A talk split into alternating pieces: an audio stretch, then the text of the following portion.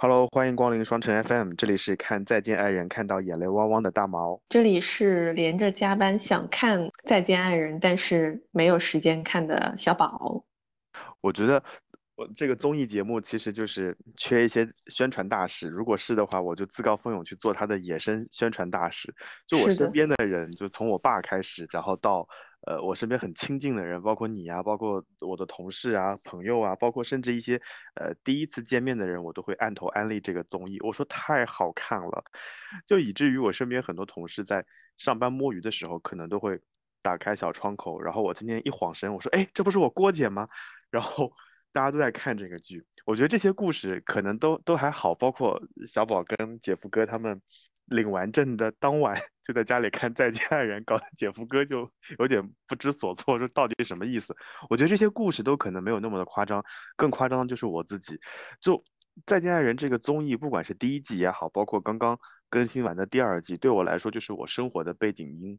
啊，我可能上厕所的时候在看，然后通勤的时候在看，有可能就听了，然后呃上班摸鱼的时候也看，晚上睡觉睡不着的时候，我也会偶尔翻出来看两集。最夸张的就是我在呃刚刚过去的春节假期期间，我我大年三十在看，年初一、年初二我也在看，然后我妈就有点生气，我妈就说再什么见了，什么爱人了，那么想再见吗？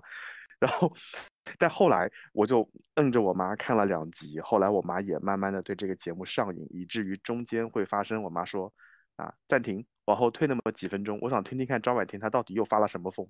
所以这个节目其实以我为中心，我周围的一圈人都已经被我疯狂安利过了。所以这位远在苏州的受害者 小宝，你要不要说说看你的感受？其实你在第一季的时候已经疯狂安安利我了，然后我尝试吃了一点，又吐出来了，就后来就没有 然后了第一。季第一季就有芋头跟我进行了激情互动，就有一次我在公交车上，然后我就跟芋头来吐槽老王，然后吐槽小猪的时候，害得我都差点坐过了站。就我说，哎，小宝怎么迟迟不参与我的讨论？后来 发现第一季你基本上就没怎么看。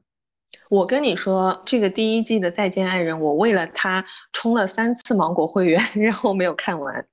然后我后来就分析说，可能我的性格属于比较节奏快的人，所以张婉婷感谢她带我进入了这个节目。我一看到她，哦，啊，就好激烈哦，就我我好像比较喜欢哦，看这种。原来你喜欢看这种是吗？对，啊，我就是比起如果说是负面的一些情绪，呃，愤怒跟哭哭唧唧，我是比较喜欢愤怒的那一种。哦，不是说我本人啊，啊就是说啊就是这两种我比较喜欢看愤怒一啊，点。那你自然是喜欢第二季的。第一季哭哭唧对对，唧的实在是太多了，嗯。对的对的，但就是整个凄凄惨惨的那种那种 emo 的气氛不是特别适合我。明白嗯，明白，而但我会倒回去看第一季的，我准备把嗯，第二季看完之后，哎，对。对，就是我刚刚就想说，就我在看第一季的时候，其实我还蛮容易有一些共鸣的，或者对某些情景产、某些嘉宾的遭遇产生共情。然后等我当第二季看完之后，我又杀回去复习第一季的时候，我就会觉得，嗯，当时我为什么要在这边生气呢？没有必要生气啊，拳头应该硬啊。就我我是觉得这种离婚综艺就常看常新了。就我很多朋友就跟我说说，哎呀，你还没有步入婚姻，你看这种节目干什么？其实不是为了干什么，只是说在他们的故事身上，就或多或少能够看到自己的一些影子。有可嗯。能我过往曾经也干过这种蠢事，或者我也没有照顾别人的想法。那在这个节目当中，可能有嘴替，可能有弹幕，可能有嘉宾序等等等等，就慢慢的让我就对过往做一些反思。可能，哎，东亚人就很喜欢反思，可能也反思不出一二三，但我觉得会让我以后变得更好了。所以这是这个节目之于我一个很大的意义。而且我觉得，可能你现在在看的时候，看回去看第一季和当时看第一季的你，其实已经不是同一个你了。嗯就像嗯，你说会常看常新，是因为，你本身也在更新嘛，对吧？所以嗯，你可能当下对某一件事情的这个看法，然后你过一段时间你回头再看这个节目，再看自己，再看到自己的时候，你就会发现，哎，好像我可以换一个角度去理解这件这件事情了。嗯没错，没，错，没错。我我们今天可能嗯就会聊到一些这里面的事情。然后熟悉我们嗯节目的听众朋友们可能知道，我们以前有一个固定的栏目，就是《爱情三十六问》，我们后面可能也会呃继续邀请很多情侣来。那我们这一期节目呢，其实就是参考了《再见爱人》的第二季的第二期啊、最后的一个环节，就是最后一封情书。呃，我是这样子想的，因为这个节目你已经安利了我，真的非常非常多次了。然后呢，呃，我现在看进去了，我也觉得它里面其实可以讨论的东西非常多，所以我预计这个这个这个再见爱人，我们也是会开一个系列的，对吗？然后正好我们播出这一期的时候是快要情人节了，所以我们先从这个情书的部分开始，我我觉得会比较是一个好的开端吧。嗯，总比一开始就就聊离婚来的好。嗯，好呀，好呀，好呀。嗯，那那节目里面呢，它其实还是有一些明确的导语的，然后我就简单的念一念，然后规则交给小宝来说。那呃，自古以来，人类都有无数种表达爱意的方式，而文字总能传达着最质朴的感动。爱情从来没有标准格式，但是一封有格式的情书却可以勾勒出我们相爱的万家模样。那。呃，在节目当中，嘉宾要求在信中依次表达愤怒、悲伤、恐惧、悔恨，最后以爱来结束这封信件。我们希望每一封信件都包含着五种情绪，在结尾署上你的名字，花几分钟考虑一下你的需要和愿望，把它记在附注当中，在你希望的时候读给他听。啊，这是节目当时的导语了。那我们的音乐总监小宝有没有什么呃特别要提醒各位听众朋友注意的规则，在这个地方要说一说？我是这么理解这个题目，包括为什么我会想到说要跟你录这一期，就是当时那一期他们是喊了一对外援的，就是黄觉，对，真的那一集，我觉得大家如果说没有看前面，你也可以单独去看那一集，就是真的让我印象非常深刻，是因为嗯，在这个节目组他所设定的这个嗯。情书的这个格式，呃，刚刚就像大毛说的，他表达愤怒、悲伤、恐惧、懊悔，最后才是表达爱。这里面有大部分的词是负向的。那，嗯，参与的嘉宾他们所表达的这个情绪，可能就都跟着这个句子去表达。我不喜欢你的身上的某一点，我很生气。当我们俩吵架的时候，只有黄觉他们这段充满这对充满了爱的这个 CP。他竟然可以把这些以负面开头的句子全部都，就是转化的非常的温暖，非常的充满爱意，然后我真的就觉得太神奇了。所以我就很希望能够跟大毛一起来录这样子一期，然后呃，我们这边可能因为我们俩所处的这个阶段都不是就是节目综艺里面他们那种情情人或者是亲密关系的那种那个阶段，所以我们准备是呃在填写这个句子的时候不针对任何一个对象。而是针对我们的过往，我们所遇见的亲密关系，嗯，可能是前任，可能是现任，嗯，我们想要表达一些我们在亲密关系当中的，嗯，观点或者是感受，对吧？对吗？这个才是最关键的，不然大家就会觉得很分裂。就明明前面很愤怒，怎么后面又充满了那么浓的爱意？就是我们想特别说的，就是这封信可能是写给啊前任们，或者写给现任。啊，但都没所谓，总之就是把我们的情绪打包，就在节目里面跟各位来聊一聊。没没有蜡烛，就不用勉强庆祝；没没想到的案，就不要寻找题目；没没有退路，那我也不要散步；没没人去仰慕，那我就继续忙碌。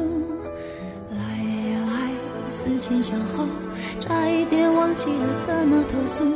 来呀来，从此以后不要犯同一个错。样的感触写一封情书，送给我自己。感动的要哭，很久没哭，不是为天大的幸福。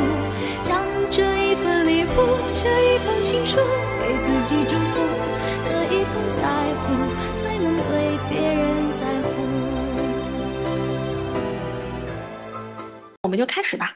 好呀，好呀。那第一个部分，第一个部分需要表达的是愤怒。然后我先说吧，因为我的句子可能比较长一些。嗯，我不喜欢在你听我说完我的如临大敌之后，你轻描淡写的来了一句“问题不大”，我会感到沮丧。你在收到我的礼物之后，只是摆在那里，却很少用到。我很生气，在我说完要爱惜身体之后，依旧看到你在无止境的熬夜。我很恼火。我并不能够在工作上帮你什么，只能看着你熬夜。我希望那些问题不大的问题，你都能够站在我的角度来看两眼。就是好像你后面写的这些问题，就不一样的人的感受都会不一样哎。嗯，这是关于这个第一点，我不喜欢在你听完我说如临大敌后，你轻描淡写的来了一句问题不大。其实我我能 get 到你这个意思，其实就是可能对方会有一种站着说话不腰疼的感觉。嗯，是吗没错没错。嗯最最最经典的例子就是前段时间，当然这件事情不一定放在亲密关系当中，可能会放在朋友关系当中，也可能存在了。就前段时间去搬家那件事情，就去年的搬家嘛，就是搬家这件事情，尤其是当呃当事人不在家的情况下，我去搬家这件事情对我来说就是如临大敌，因为我要做的事情太多了，而而且我也清楚的表达了我的啊担忧，或者说我的一些困惑啊，在我说完之后，对方就回了四个字，就是问题不大。哦，这样子就会让我很很很生气，尤其是当呃多个来回之后，其实我的愤怒值已经要到一个一个状态了。当然在，在在亲密关系当中，我也嗯、有的时候跟我的前任们会聊到我工作上的一些事情。那其实工作，因为我们我们两个人都在呃不同的行业工作，那当我把我的一些压力也好，我的一些困惑也好，就是描述出来之后，其实我也我也知道他做不了什么。啊，在那个当下，我只是我只是希望我这个情绪发泄出来之后，你可可以接得住，不要让我的话落地，或者说不要让我的情绪就悬挂在那边。啊，结果过了半天，你回了一句说，嗯，以你的水平，我觉得问题不大。哦，那一瞬间我就会觉得，妈的，老子刚刚的三十分钟真是白说了。你感觉被敷衍了，没错，没错，就是连敷衍都敷衍的那么的敷衍。那么的草率。对，这是让我在在亲密关系当中觉得很失望的一个地方。嗯，我觉得在亲密关系当中，其实你刚刚说的，当面对伴侣也好，然后朋友也好，呃，来跟你吐槽或者吐苦水的时候，其实确实是一个我觉得还蛮难办的事情，因为，嗯，怎么讲，我我现在啊，就是感觉，就像我们上一期讲的，大家都会蛮反感那种好为人师的人。就所以，而且我会觉得，就是没有人能够真的，除非你跟他走的路或者说做的工作，你就是一路从他那一路经过来的，那可能还好一点。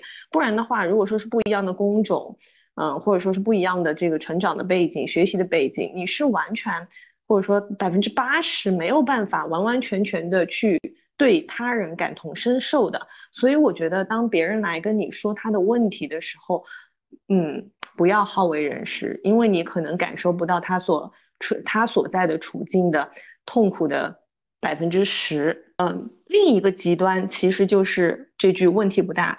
那嗯，不要好为人师的另一个极端就是不要过度敷衍。就像你说的，其实可能他最终需要得到的就是你能够拖住他这一份情绪。就我想说的就是这件事情，我能回家能够不厌其烦的跟你再说一遍，它得有个前提，就是我那个情绪应该是没有释放够的，因为嗯这件事情发生了，我肯定会跟我的同事或者跟我的啊、呃朋友已经讲过了，说这个领导怎么样，这个 case 怎么样，我回了家以后跟已经到深更半夜了，我还能跟你再说一遍，那是嗯其实我心里那股气也好，或者说我的压力也好是没有释放出来的，但嗯对方没有非常敏锐的感，就是觉察到，反而又把这回气这堵气呢给我塞回去了，就那个，你能明白我的这种感觉哈？所以那个瞬间我其实是有点有点不高兴的啊。那个时候你会不会进而就是进攻，之说，那你告诉我什么问题大，什么在你这儿算大问题？我说过的呀，我说过的呀，真的吗？我啊，我说过的呀，我我就说，那嗯如果我的数值已经遇到了如此难的评委，以及现在这个情况，这都不算大问题的话，那你告诉我什么是大问题嘛？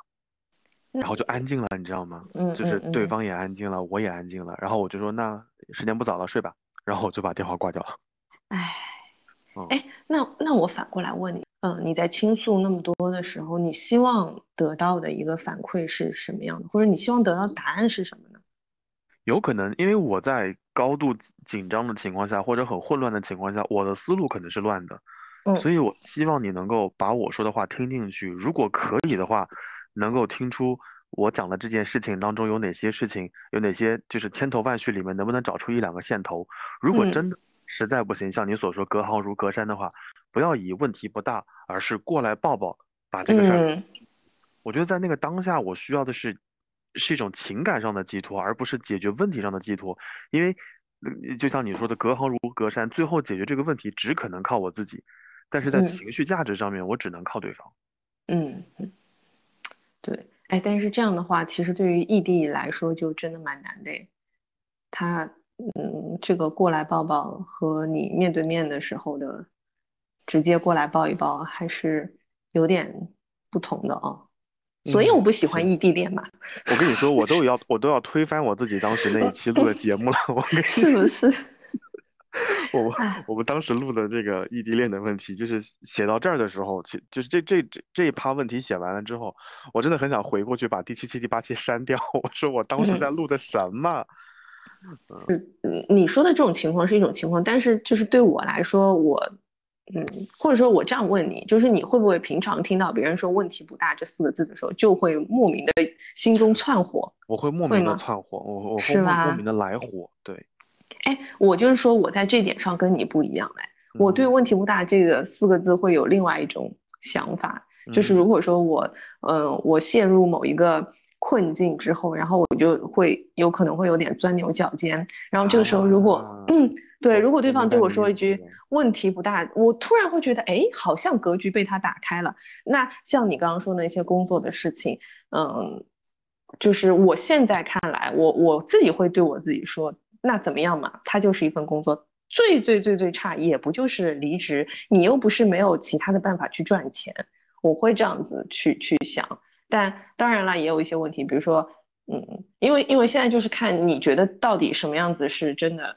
真的大问题呢？你说比起是，呃当然我我我我的我想表达的不是说在你不开心的时候我来跟你讲你数值算什么问题，父母的健康才是大问题，没有没有必要在这种情况下去说这种问题，但但我会这样子去想，就是如果说是工作上的这些问题的话。如果对方对我说一句“问题不大，大不了我养你”，对吧？呃，虽然说啊那也呃不会可以说这种话，那也可以，我愿意。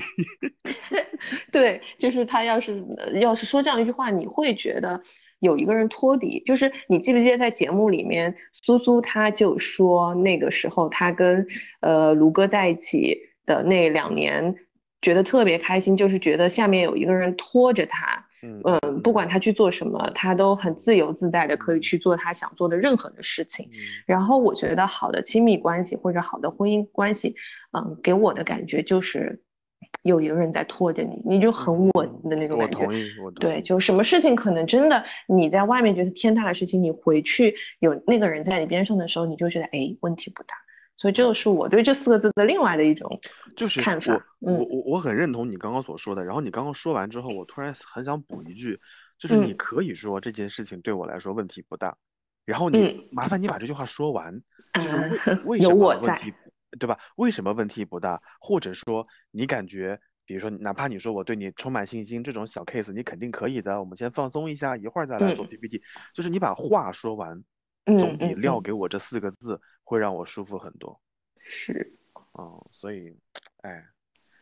好吗？然后 接下来，我我比较认同你的是第二个，我感到很沮丧，在你在你你你在收到我准备的礼物之后，只是摆在那里，却很少用到。哎，这个感觉真的，我我能够怎么说？我我觉得送礼真的就是很难，而且就很怕会这样子，特别是你特别特别用心为对方准备的礼物。就是你可以不喜欢，对吧？就是或者说嗯你也可以啊、呃不想要，你就把它收起来，不要放嗯在明显的地方。那你嗯放在那个明显的地方，上面全是灰，然后别人呃就比如说我日常问他，我说哎这个东西好不好用？他说哇超好用，好棒，好酷哦。然后嗯当我们见面的时候，发现上面堆满了灰，就那个嗯瞬间我会超级沮丧。嗯，对，啊是的，可能就是被遗忘在角落里了。嗯，但确实蛮难的，就是他，因为他其实，事情本身就，我我嗯先说啊，sorry，就是嗯送礼物这件事情本身就很困难。嗯然后你又要送到对方的心坎儿里，完了之后又会觉得能充分表达你的你的情意啊，同时又能够让对方能够用到，以至于不会去浪费空间或者浪费金钱等等，这件事情已经很困难了。啊是的，然然后后结果 结果你看到别人嗯收到你的礼物之后，假惺惺的回了一句“好好哦”，结果看到的时候用而用都不用，你你就会觉得很难受。哎，所以你能够接受有一种方式，就是对对方直接表达说，啊，马上情人节了，我想要一个什么东西，你给我买好不好？或者你送给我好不好？你能接受啊，吗？我 OK 啊。就比如说，我现在就觉得说，与其我买一个东西去猜他喜不喜欢，倒不如说你给我一个小的范围，比如说今天购嗯物购物车里面有四样东西，在四样东西里面，你你就想假就算就算给我个惊喜嘛，四个里面你给我买搞定一个，我觉得都可以，总好比去猜。因为我总会想说啊，我给他送过拍立得了，啊，我给他送过那个音箱了，我给他送过啊、这个这个呃手机链子了，等等等等等，那我就会想，那我下一个礼物送什么呢？啊，其实这个对我来说也是一种一种考验啊。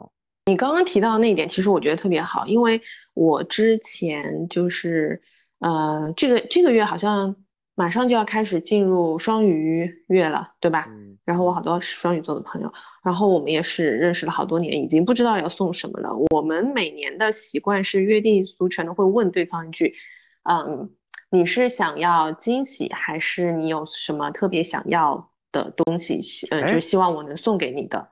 哎，我们会那你今嗯年怎么没问我呢？因为你不出，你不不想过生日啊？哎，这点才重要，我跟你说，这才是关，啊好吗？这才是关键。嗯，嗯，对啊。然后我那那你就觉得，嗯，双鱼座的姐妹们呢？对啊。然后他今年就给了我一个呃方案，就像你刚刚说的，他就跟我说，他说我一直很想尝试那种，嗯，就是香薰晶石。他说，但是，哦，所以嗯，你在群里问的就是这个是吗？对。然后他说，但是，啊，嗯，我也不知道什么牌子好，你帮我挑选一下。这样的话，就是他又得到他想要的东西，但是他又有惊喜，因为他不知道我会帮他选什么样子香味和品牌的东西明。白，明白，明白。我觉得这个还蛮好的。我也会选这种方式。我觉得这种方式还嗯挺好的。嗯，嗯，好的。那你下次不要再说你不想过生日啊。就是我，我可以过生日，但是我并不希望让过生日这件事情变得尴尬，变得隆重。变得隆重。就嗯是，我不想吸引别人的注意力，就就哪怕嗯吃饭的时候，呃，我们上次去哪里吃啊？我想想看，好像去莆田啊，就是嗯那个北京也有的那个菜。然后我的同事就跟服务员小声的说了一句他过生日，然后服务员就悄咪咪的给我上了一碗米面线，他说祝你生日快乐，加了荷包蛋还有海鲜。我觉得这种 OK。人，嗯但是如果你要在那个饭桌上什么掏出生日蛋糕，然后突然说什么交换礼物之诸如此类的，我就说那你出门左拐好了呀，就不要吓我，不要吓我，这种我不太可以啊。嗯嗯嗯，理嗯解理解。嗯，年纪大然后，了吧？然后接下来的这两个，我其实也挺感同身受的，就挺能理解你的。你说就是，呃，很生气，在说完要爱惜身体之后，仍然无止境的，对方仍然无止境的熬夜，以及并不能在工作上帮做帮他什么，只能熬，只能看着他熬夜。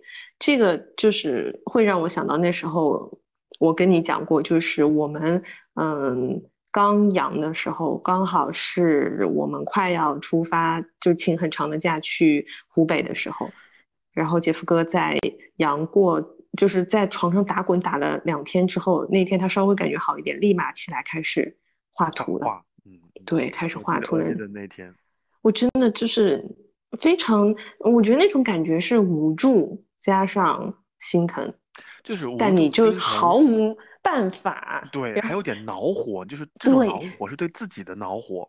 是，但你又不能多说，你说了说不定还会吵起来。对对对对对，嗯嗯，这个真的好像没有什么办法耶。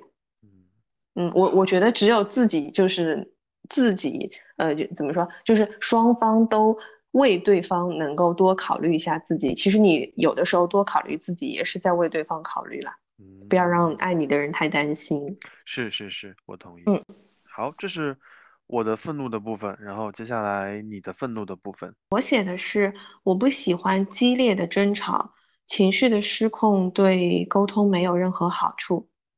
我感到很沮丧，总是为同一个问题反复争吵。我很生气被质疑人品，哪怕是开玩笑。我很恼火，当对方并不重视我提出的问题。我希望对方能充分信任我，在乎我的感受。哎，你这几条呢，就是条条致命。我觉得，就是 但凡中间有一些发生在我身上，我都会爆炸，或者说感到很生气。我我就说最近的那一条嘛，就是对方充分信任我，在乎我的感受。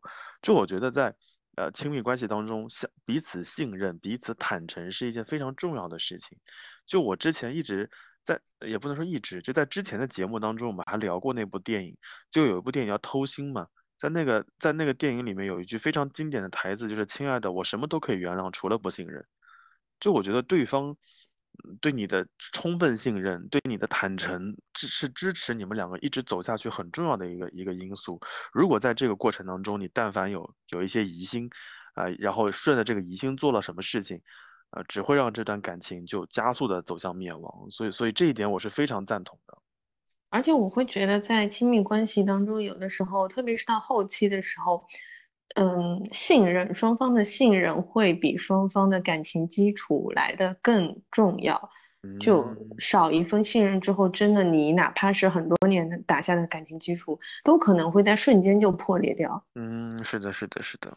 嗯还有一点是，呃，反复为同一个问题争吵，这个我也会很沮丧。就比如说回了家以后，到底是先脱，就是到底是先洗手还是先换衣服？那个袜子是脱在鞋，就是脱在鞋子里面，还是脱到卫生间里面去？就是反复因为这种问题，鸡毛蒜皮的事情而争吵，我就会很沮丧，甚至还有点绝望。而且经我的分析哦，就是我会觉得，如果说经常为了同一个问题反复吵，然后没有任何进展，大概率到最后都会因为这个问题分手。哎，我我我认嗯同，我认同的呀，因为我身边还有一些呃同事也好，或者朋友也好，他们到现在为止还在争在吵一件事情，就是内呃内裤和袜子能不能放在一起洗，你知道吗？就即便他嗯们 即便他们迈入了婚姻生嗯活，啊，我们也听过这样的故事，就是那个太太有一天早上起来把洗衣机的衣服全晾出去之后，突然猛地发现里面有一双丈夫的袜子。然后就会把丈夫从床上揪起来大骂，也不能大骂一顿啊，就凶狠的说一顿，然后两个人就吵起来了。丈夫就会说这有什么问题的啦，然后妻子就会说，我反复跟你说过有细菌什么什么什么等等等等等等，嗯，哎，就那如果嗯，说你遇到这种问题的话，你会怎么去解决啊？首先我不会把袜子跟内裤放在 放在一起洗，这那是如果说对方就是改不了呢？哦，那我就会说以后家里就是跟洗衣服相关的这个部分由我来，对，我觉得就是这样。我觉得你不要企图去改变对方。啊，太我太同意了，你不要去改变他，他习惯了把内衣、内裤、袜子，甚至鞋子都扔到一个桶里面去，那你就不要让他洗，就对，你，看不惯你就自己做。或者还有 另外一种可，另外一种解决办法就是他想混着洗，他洗，那你洗你自己的就是了，对，对？是的，所以是的，我我是觉得，如果同一个问题你们反复吵都没有解决方案的话，那我觉得倒不如你先动一动，解决这个问题好了呀。是的。我觉得不要企图去改变对方，或者是说服对方。你要做的就是，嗯，如果这个问题没无解，那你要么就就都你来洗就可以按照你来做，按照你喜欢的方式去做。嗯那你也嗯。不要抱怨说，哎，这些东西永远都是我洗，因为因为嗯，你需要用这个方式去做，你才能舒服嘛。那你就自己做，就是你做了你就不要嗯，抱怨，我太？同意了，我太同意了。嗯对，嗯好，这是这个。然后除了这个之外呢，还有一点就是呃激烈的争吵。我这个人是有点回避的，我会嗯我会回避那种激烈的争吵，因为我觉得在激烈的争吵过程当中，嗯，双方都多多少少会带有一些情绪，所以我我对于嗯亲密关系当中，如果双方产生了争执，我觉得你可以慢慢说，就嗯是好好说。如果说不下去，我们可以找中间人，就三个人在一起，或者三个人打电话的时候慢慢说。如果嗯。一上来就是很冲，然后很呛，我觉得对大家都没有什么好处。而且对于当事人而言，对方而言，他可能记住的根本就不是这件事情，他记住的是，而是你的态度。对，他记住的是，啊，因为袜子跟内裤放在一起洗，他当时对我大吼大叫，他记住的嗯，是大吼大叫这四个字。是的，是的，所以我，我也是，我觉得激烈的争吵没有任何的好处，而嗯，且很伤身体啊。都一把 年纪了，真的就是就激烈的吵架之后，你会觉得很累啊，尤其你对吧？现在刚刚阳过之后，我觉得更加是。虽然说我已经好久没有很激烈的是认真争吵过了，对。嗯，嗯，但我以以前有过那种特别喜欢呃引战的，你知道吗？就是有点像张婉婷那种喜欢引战，他希望有个人，就是他自己挑起这个事端，他就是想对方来迎战，跟他吵一架。但这个吵架的目的，我觉得大部分时候是为了宣泄情绪，而不是解决问题。是呢，张张婉婷女士，她就是为了检测一下我宋哥到底是不是真的爱她，是不是不离不弃，就是使用各种极端的方式来挑衅宋宁峰。哎，那我觉得只要他目的能够实现就好了。但是对于正常的情侣或者伴侣而言，大家的争吵的目的不就是为了解决那件事情吗？是，我觉得大家可以适当的把情绪稍微稍微放一放，然后。然后你在说的时候，其实我有点反思的，就是我我有的时候会走另外一个极端，就是我不想处理，就在那个当下我已经很生气或者很崩溃了，就那个当下我完全不想搭理这件事情，就是你怎么怎么愤怒，怎么暴怒，怎么暴跳如雷都无法激起我，就是那不就是宋哥吗？就是宋哥，对，就是宋哥。所以我在最开始看的时候，我没有去看那个宋哥的。这个这个生辰八字没有查他的星座，我一度觉得宋哥有点水瓶座的情情情呃，就是这种潜质的。然后后来后来发现宋哥是个双鱼座，我当时发现哦，make sense。好的吧？就是 我我先给你剧透一下，就是宋哥后来哭唧唧的时候，他的头上就顶着两个字双鱼。哦，我以为你说他的他的头上就顶着两个字丽丽。差不多，我觉得啊，有可能，嗯嗯，好，那这是这是这是愤怒的部分，嗯，好，接下来表达悲伤的部分，还是你先来。好，悲伤，嗯，我感到很失望，你总觉得我对你有所保留，我很难过，你总觉得我洗碗洗的特别慢，很少让我在厨房里大展拳脚，我感到很受伤，你明明已经很累了，还要夺走我正在洗的碗筷。我原想，既然我洗了碗，你就坐电坐电梯下去倒垃圾好了。毕竟有二十二层楼。我希望以后还有还会有机会一起分享做家务的快乐。嗯，这个部分好像，哎，第一条我觉得好伤哦，就是你明明已经把自己的所有都已经。袒露给对方了，然后对方仍然觉得你有所保留，我觉得这个好伤哦。嗯，这个，这个我经历过几次，他对方就会说，嗯，还有吗？你真的就说到，就是说说完了吗？后面还有什么额外的补充吗？还有什么是你就他以半开玩笑的话方式跟我说？还有什么是你不愿意跟我说的呀？就那一瞬间，其实我已经有点有点不高兴了啊。其实这个也是另外一种。不信任的表现，我觉得。对呀，对呀，对呀。就比如说，我觉得在在亲密关系当中，大家都会问的一个问题：你谈过几段恋爱呀？嗯。然后大家就会说啊，我正儿八经动过感情的啊是三段，然后中间断断续续暧昧过的还有几段，然后对方就会说，那你给我讲讲呗，每一段是怎么谈恋爱的？那你既然对我的过去产生了好奇，那我肯定会好好的跟你讲。然后对方就会就会来一句说，说清楚还有吗？会有一些刻骨铭心的没有讲吧，就那个时候我就会觉得，嗯，fine，就我我还能说什么呢？嗯，哎，那我问一下，你会不会觉得，就是你现在或者说你以后再有开展亲密关系的时候，你还会在一开始的时候跟对方去互相了解？对方的过往吗？你现在还觉得这重要吗？我不会主动交代，我也不会挑起事端。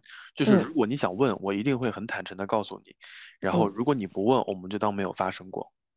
嗯，哦，我觉得你过去怎么样，对我来说好像已经没有那么重要了。因为对我而言，更重要的是当下的你，以及今后我们共同要一起生活的你。所以你以前吃过的苦、受过的伤，你可以慢慢跟我说。啊，你以前吃过的狗粮也可以跟我说，但我就是听听而已，我不会把它特别放在心上或者在意。我可能更在意的是当下我我我我跟你相处的时候我的感觉啊。我就觉得就是我好像在小时候就年纪比较轻的时候会蛮希望，就是带着一种八卦好奇的心去了解，然后甚至你知道就是女生会有一些。嗯，这种在微博上世世间他的前任啊，什么那种都都会去看，然后你会不由自主的有一些对比。然后像现在的话，我也是对过往会毫不在意，我我不会去问。然后对方想跟我讲，其实我也不太愿意听，因为我觉得没有意义，我觉得都已经过去了。对我，我最近这段时间的想法就是，我觉得过去就过去了。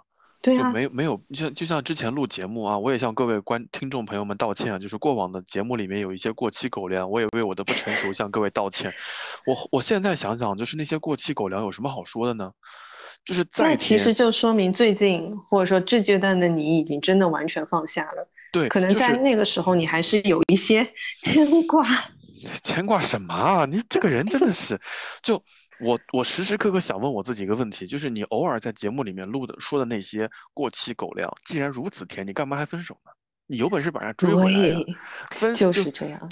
就是那那当时录的时候你怎么不跟我说呢？哎哎，因为你是我的朋友啊，就是我觉得对 朋友跟对对象的标准，对嗯啊，是嗯不一样的。你就缅怀缅怀嘛。你让我说完嘛，就所以我现在的想法就是，既然当时那么甜，干嘛还分手呢？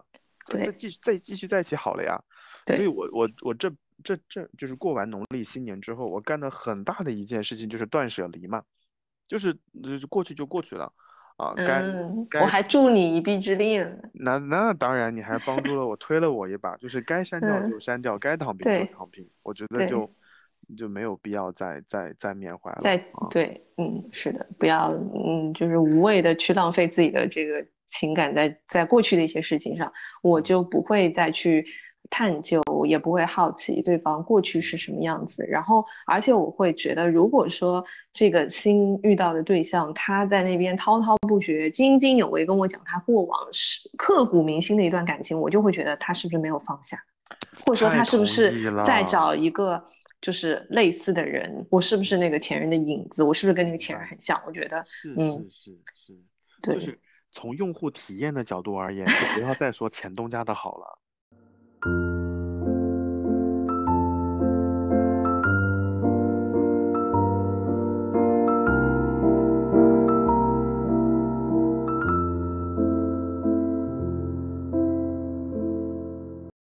洗碗筷跟坐电呃，不是坐电梯去倒倒垃垃圾这件事情，对，嗯，嗯，所以你们后来有解决这件事情吗？后来的解决方案就是谁动作快谁做，因为我觉得洗碗是一件非常辛苦的事情，我并不希望他洗碗，所以每一次呃吃完饭或者怎么样之后，就是我先去把碗筷收了，然后我准备洗碗。那你知道我做事呢，就嗯。会有一些磨磨唧唧，也不能说磨磨唧唧，就是嗯就是比较关关注细节，就是每每个角角落落都要洗干净，水水池槽那个水呃那个水槽里面我也要弄得很干净，然后那个漏水的地方我也会处理。他就会觉得先把碗洗干净，余下这些再说。碗洗完了还有锅，锅洗完了还有台面，还有很多东西，就洗碗太慢了。然后除了这个之外呢，我又会觉得水温要注意啊，不能把手伤了呀，我就会有温水啊之类的，他就看不下去了，他就会说一边去。就那个瞬间呢，其实我感到悲伤的原因就是嗯当下的那个点啊，就是我不希望你那么辛苦，然后呢，我在这边洗碗，结果你还觉得我不领情，不领情，对。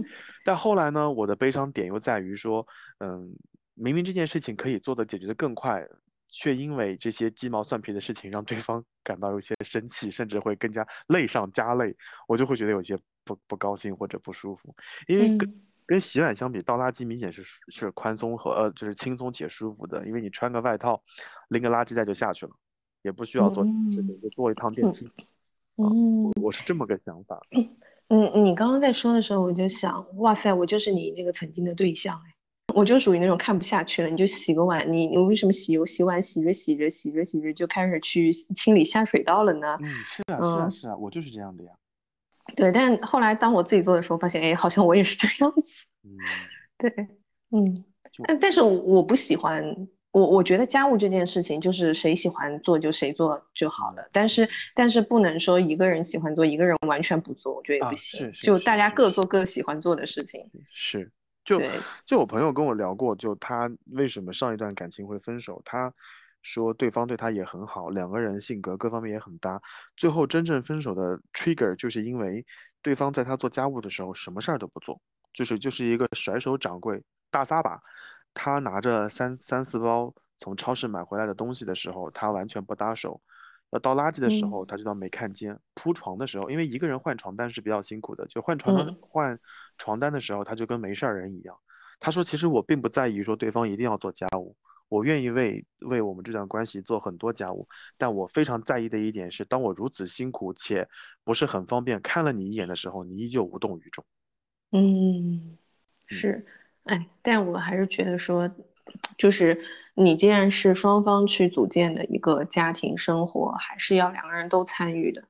如果只是一个人参与的话，时间久了，多少还是会有一些有一些问题的。嗯嗯嗯，对，而且你如果说你不做，你是真的不会知道这里面有多辛苦，有很多隐形的家务。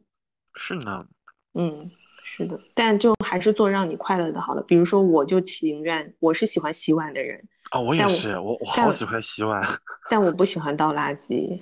啊。对，我不知道姐夫哥喜不喜欢倒垃圾，但每天是他去倒垃圾。哎，然后今天我不是拍照他的洗碗嘛？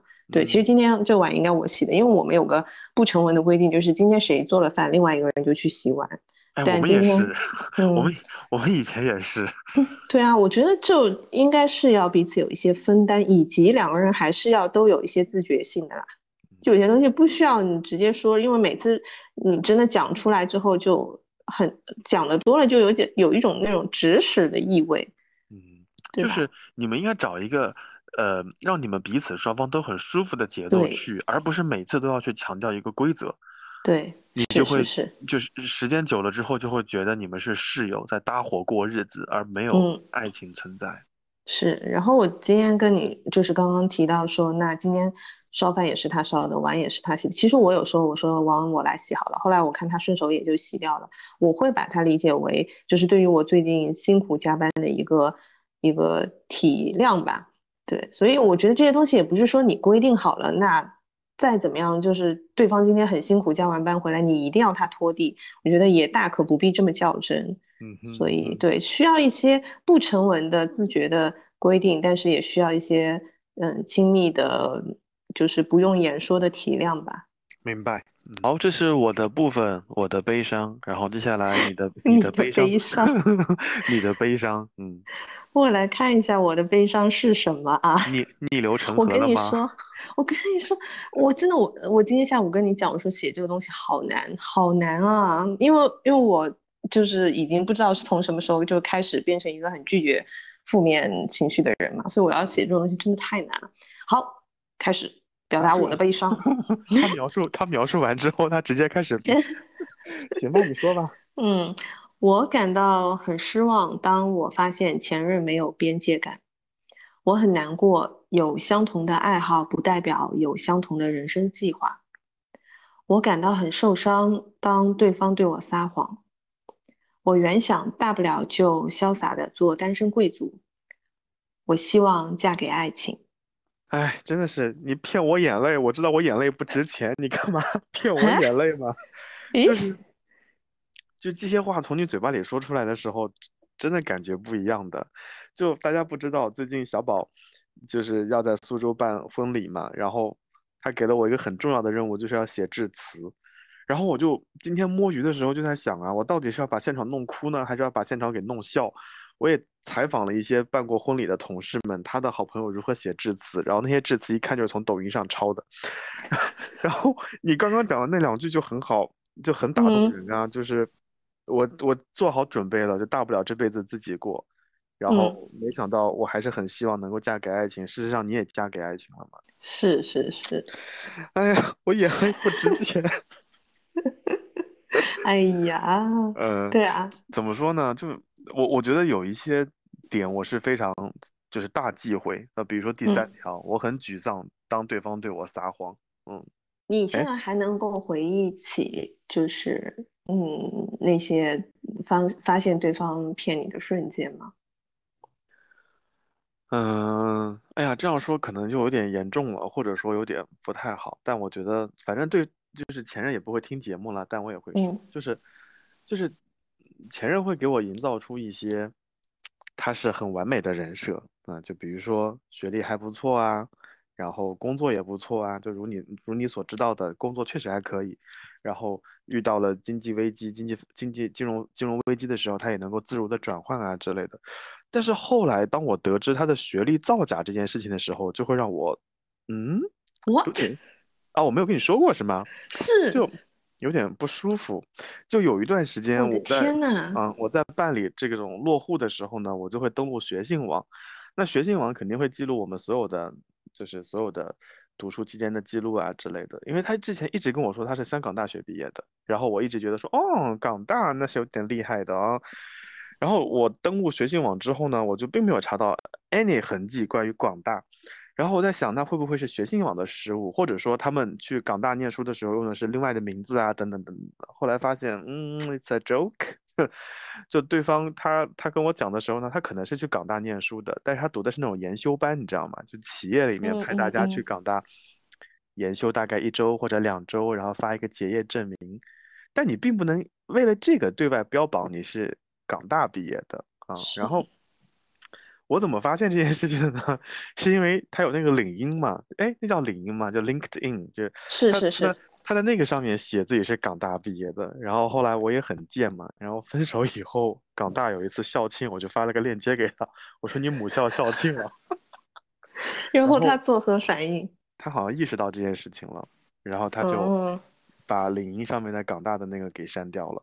嗯，就是我想说的一点是，我喜欢你这个人，我愿意跟你在一起，我不是和你的证书天天睡觉的，我是跟你这个人相处的。你可以学历没有那么高，你可以来自一个四五六七线的小县城，我觉得这都没有所谓。但是说这种谎，呃，说这种事情，你需要更大的谎来圆，你不觉得累吗？所以，当然这也就是我刚刚前面讲过的，就是没有坦诚。我觉得这这这这不重要的，其实这些一点都不重要。然后我顺藤摸瓜，就发现了更多的事情。所以当我发现对方在说谎，且说了一一一些谎，就一个接一个的时候，我就有点就很不舒服的。就这这一点，我是很感同身受，非常就印象非常深刻。我我能理解，就是我们其实到这个年纪，我们真的不是特别在意学历，而且你反而会觉得，就是学历它当然重要，但是当一个人如果他总是反复去提及他的学历有多好的时候，我反而会觉得这个人除了学历文凭没有其他东西可以说了。然后，嗯，你刚刚说那一系列之后，我就会真的就是我觉得到最后你知道这些的时候，你会很唏嘘，你会觉得哇，原来你的人品真的跟你的学历一样不怎么样哎。这个话蛮有攻击性的啊，虽然嗯虽然说的就是我想说的，但但就算了嘛，这既然是前任，就随他去了，祝他开心就好嘛。只是希望嗯他以后在找工作的时候，不要再说自己是港大毕业的，嗯。香港大学没有你。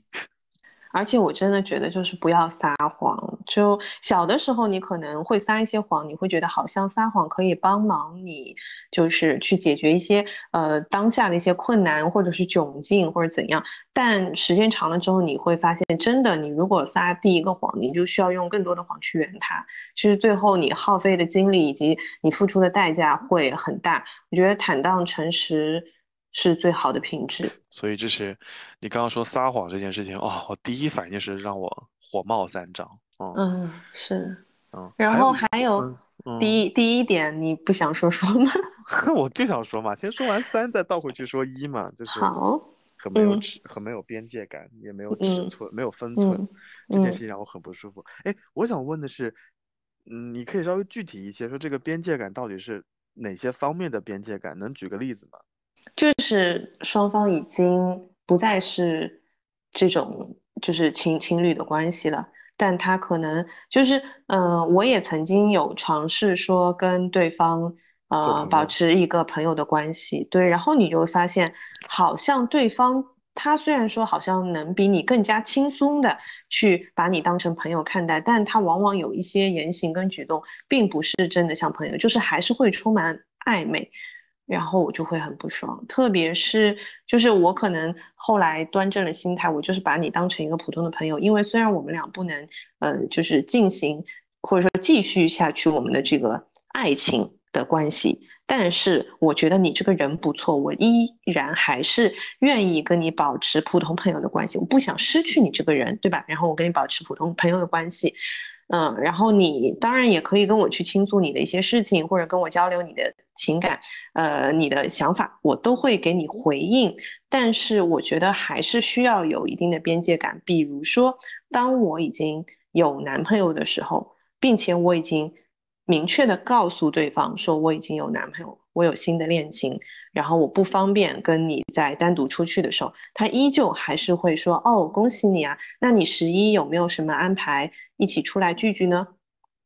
你知道吗？就是我就会想，嗯，我刚刚没有表达清楚吗？你有事吗？就是 对呀，你有事吗？你到底想干嘛？对，对，所以我会觉得没有，就是我我这个不是嗯只针对某一个前任，而是我会很不喜欢这种没有边界感的异性，嗯，打着朋友的旗号，就像我在呃跟菲比的那一期，呃，我不知道你有没有听，当时有说到我们 我们圈内就是我们几个人的这个群里面，我非常非常呃有名的那个发小同学，他就是一个没有边界感的人，就是你他，哎，嗯，他你不能打着朋友的名义去做一些并不是朋友该做的事情，比如说什么大半夜十一点钟去到你好朋友的男朋友的家门口叫他出来吃夜宵，但是没有叫你的好朋友，然后你还打着好朋友的这种名义，我就嗯不行不行都不行。哎，她就是 G G 女士所干的一些事情，我真的是罄竹难书，我也不想说。真的是，嗯，他是第一次让我知道，哦，不是你对每个人真心，你对每个人呢，就是你对别人的感情单纯，不代表别人对你也是会有一样的反馈的。没错，没错，没错，没错。那你说到没有边界感，我觉得我大就是刚刚你说完之后，我大概知道你想说什么了。就分手之后，如果对方想跟你做朋友呢，你们就保持朋友该有的状态。就如果你想朋友圈点赞就点赞，如果你想屏蔽他就屏蔽他，不要再进一步试探或者越过那根线，我觉得会让对方都很不舒服。是，刚刚跟你分手，结果你还时不时发一些那种暧昧的话，然后在朋友圈里面还发点是那种暧昧的图片，还就是那种暧昧的文字，有种有种暗示你那种感觉，我就觉得啊 你有事吗？就 你是脑子不好还是怎么了？我们是就是你到底是想断了还是咋地？对，就是最后会让我有一种感觉是咋怎么了？是我单方面分手了吗？对方还跟我在一起是吗？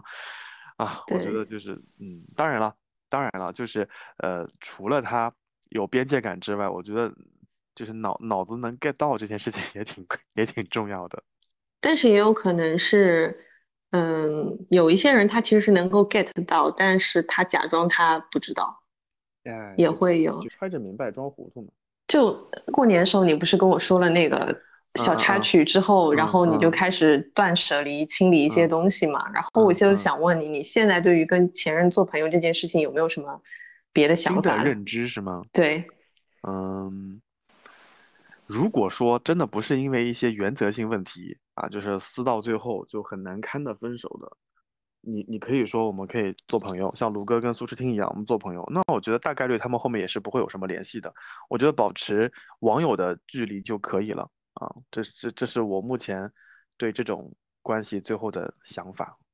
对，就是我觉得，如果说大家保留最后的一个面子或者体面，然后呢，把对方安静的留在列表里面，然后也不去打扰，然后呢，呃，偶尔看到他发的朋友圈，知道他过得好，也蛮替他在心里面默默开心的。我觉得这个是呃两个人可以保持联系方式最后的最后的一步吧。但是如果说两个人说好分手了，然后对方一会儿来找你说这个说那个，有两种情况，一个就是。像你刚刚讲的，来试探啊，或者是他发个朋友圈，朋友圈里面是你们俩去过的地方啊，怎么样？或者你们呃，你留给他的什么东西啊？他就是看似不经意的一个摆拍啊之类的，你就觉得，哎，那你为什么我们俩已经说清楚分手了，你为什么还在不停的试探？你到底想要干嘛？对吧？嗯这是一个，还有一个就是那种，嗯，就是怎么说，有事钟无艳嘛，对吧？平常很安静，当他需要你的时候，他就来找你。那我就是那句话，那我不是卫生巾，你需要的时候用来垫一垫，对吗？不需要的时候你就扔掉了。哎，那这不就是寒假期间？不是寒假期间，怎么学生时代？那不是春节期间经历了卫生巾事件之后，我就 我就痛定思痛了嘛？是不是？嗯，是是是，对，所以大家还是要，我觉得还是要重新去思考，就是怎么怎么对待跟前任的这种关系。嗯，我还是那个不留不留微信档，我我我到现在还是会觉得嗯就是如果说我保留任何一个前任的微信不舍得删的话我多少会就我自己知道我自己会对他有期待然后可能就会有一些不好的事发生所以就干脆断了那个念想嗯。我用手指令我没说的话不只是告别的想起忘记。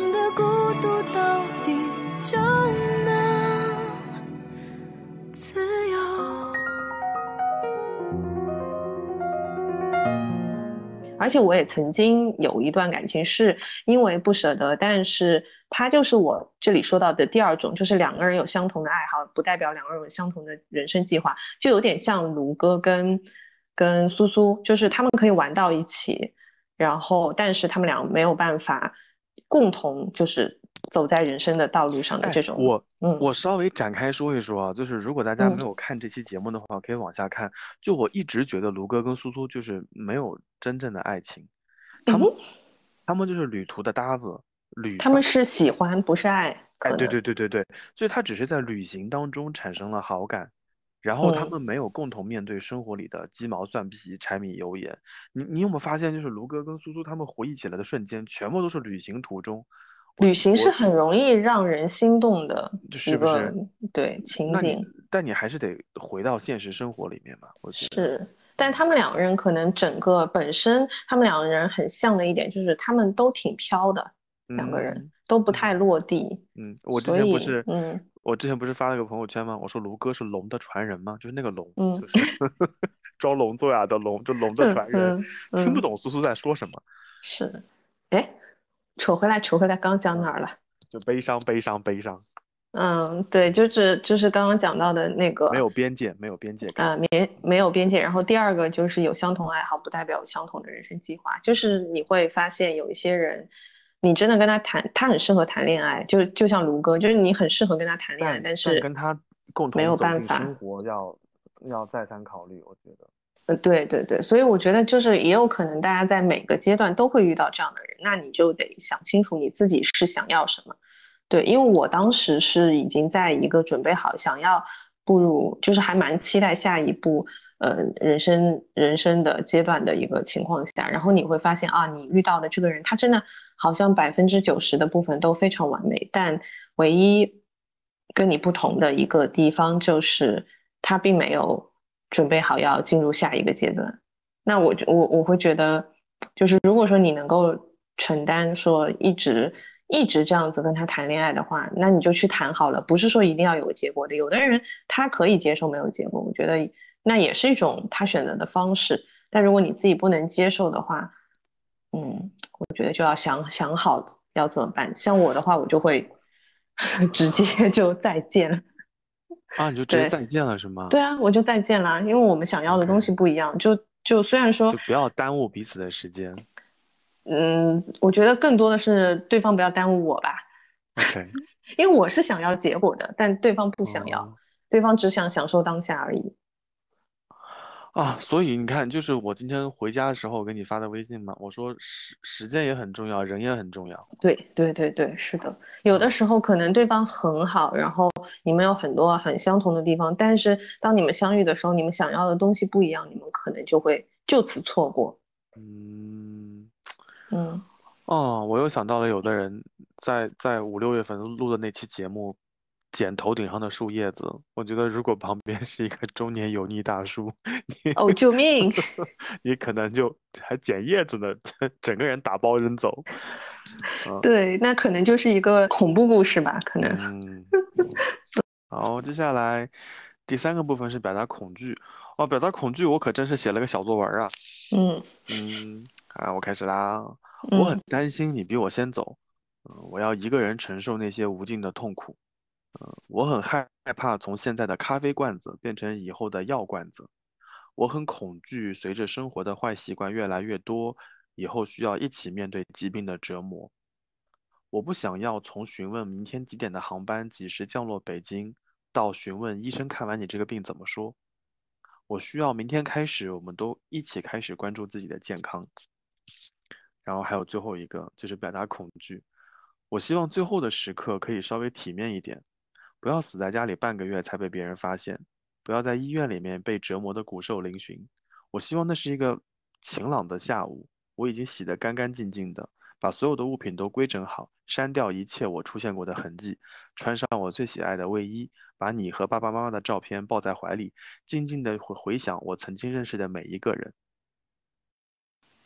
嗯，最后一个有点难受，我不同意，我不同意你删掉所有的痕迹，这样子很过分呢。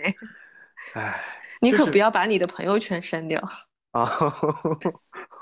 嗯。好吗？嗯，对，那些日语夜还是可以看一看的。嗯，就是我的恐惧完全就是以健康为为中心词，就围绕着健康展开。嗯，到这个年纪了嘛，你看这样子，我们在 callback 上面，你说工作算啥问题呢？确实问题不大。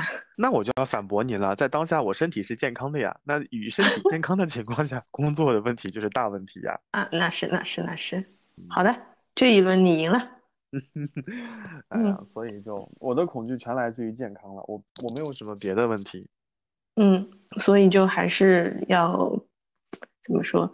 嗯，多关注自己的健康，是为了自己，也是为了爱你的那些人吧。嗯，因为我最近，因为从去年开始，就我跟你说过，就遇到了一些，呃，跟健康相关的一些比较重大的问题之后，我有开始自己重新再审视或者重新思考这件事情。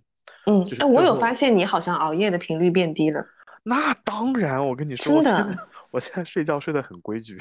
真的，你没有再在，就是我有的时候给你发信息了。对对对对，有的时候我叫你不要等我，你就你就有真的好好睡觉。就不等，因为我们有 时候剪节目剪的比较晚，然后小宝给我发的时候其实比较晚，我我基本上都第二天早上六七点看到的。嗯啊。就我现在很就开始刻意关注跟健康相关的一些话题，我很担心，比如类似于说以后谁帮我拔管子，谁帮我做医疗决策，以及当我躺在医院动弹不得的时候，谁来给我谁来照顾我，谁来帮我喂药，我在想这些事情。所以当这些问题很真切的摆在你面前的时候，你就不得不开始考虑你的健康。比如说我突然发现。假我我随口说的，就是其实那是个青春痘，我脖子下面有个痘痘，有个小疙瘩，我在想，天呐，那是个什么疙瘩？该不会肿了吧？然后突然有一天挤一挤，发现哦流血了，哎呀，怎么还有点脓？哦，原来是个青春痘。就那一瞬间，我就会觉得自己有点蠢，有点好笑。但我觉得那些恐惧和慌张是很真实的。然后再比如说，我有一段时间就是就是膝盖的部分，尤其是外侧会很疼，我在想，该不会有？骨头上出了什么问题了吧？然后去医院看，医生说你你走路的时候轻点，不要老跺脚。然后就是，就你懂吗？就那种在恐惧当中浸泡了一段时间，突然被拎出来透气的那一瞬间，你就会特别在意跟健康相关的话题。我我不知道我描述的清楚不清楚。嗯，就是其实你刚刚讲的，包括你写的，就那最后一点，我觉得就是怎么说呢？嗯，我现在还。就是我这两年开始意识到这件事情，以及会去思考这件事情。我觉得以前是完全不会想的。然后包括其实我们在呃这两年，我们俩类经历了蛮多类似的，就是包括呃家人的这个健康的问题这些。然后嗯，我在去年还是前年的时候有跟你说，我不是在看那个《最好的告别》嘛，然后我就有在思考。关于临终关怀，然后以及体面的离开，就是最后离开的时候到底想要什么这件事情。因为我我觉得好像在以前，对于我们嗯中国人来说，可能如果说呃你最亲近的人他生病之后，你一定是想去极力的去挽救他的生命的。但是现在我会觉得，真的如果说是插满管子躺在。病床上每天日复一日就是躺在那里，然后还需要你的子女或者是你的伴侣，呃，可能放下手头的事情来照顾你，一还是说你们就最后大家过自己想要过的那种日子，可能就是在家里面安安静静，就像你说的，我把我所有的东西都理好，然后我换上干净的衣服，换上我最喜欢的衣服，然后安静的等待这一刻的到来，到底哪一个？比较好呢？其实我觉得没有一个定数，嗯，但更多的可能是需要你去思考你自己想要什么方式，以及你所在乎的那个人他到底想要一种什么方式。我觉得要尊重个人的一个选择。因为这期里面有艾薇跟 Lisa 嘛，然后包括我我们的那个爱哭包宋宁宋哥，宋哥就是每次想到妈妈的事情，他都会哭得很惨。就是你后面看还有。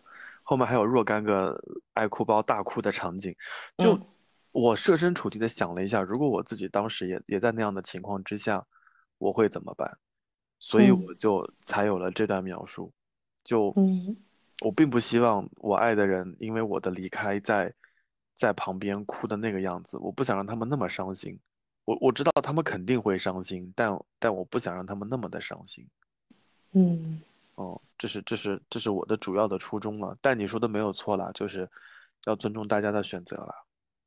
是啊，这个真的好沉重。好，跳过这个部分，我们来看一下宝子姐的悲恐惧。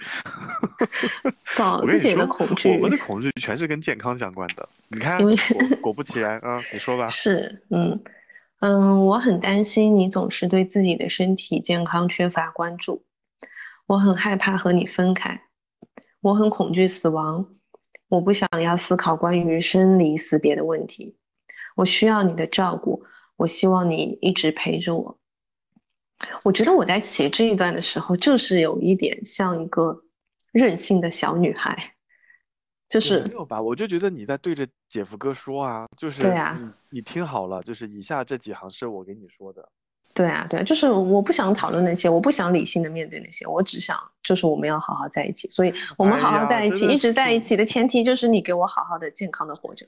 就是啊，就是哎呀，嗯，以及我恐惧死亡，不是我本身对死亡的那种恐惧，而是因为和你在一起之后，我更加恐惧死亡，因为我舍不得这个世界，因为这个世界太美好了。太好哭了吧？就，哎呀，就，哎呀，眼泪不值钱了。哎呀，你这个已经把《再见爱人》当成 BGM 的人，怎么回事？这种应该已经听到很多了吧？因为当我设身处地，就是把我放在宋宁峰的角度，经过了经历过了婚姻的失败，经历过叛逆的时期，突然有一天妈妈离开了，然后我很懊恼，然后再回头，你你就会再回头看这段的时候，你就会。很难受，你知道吗？就我有个学生，然后是我一一年的学生，他的妈妈前段时间就离开了，然后他在周一的时候发了一个朋友圈，哦，就那个朋友圈看完之后，我真的在家就是流眼泪，我就认真的流眼泪。他说和病魔斗争了四个月，最终还是失去你了，妈妈，你说你在天上会保佑我的，可是哪颗星才是你呀？然后配了一张那个医院的病房的照片。就就是没有人了，没有人了，只有一个空空的病房。你说，我的天呐，那你说，那一个一个一个一个很阳光的男孩，个子非常高，然后之前考公务员考到了北京非常厉害的中央部门，就突然给他遇到，而且而且之前他妈妈身体非常好，然后爸爸身体也很好，突然就来了这件事情。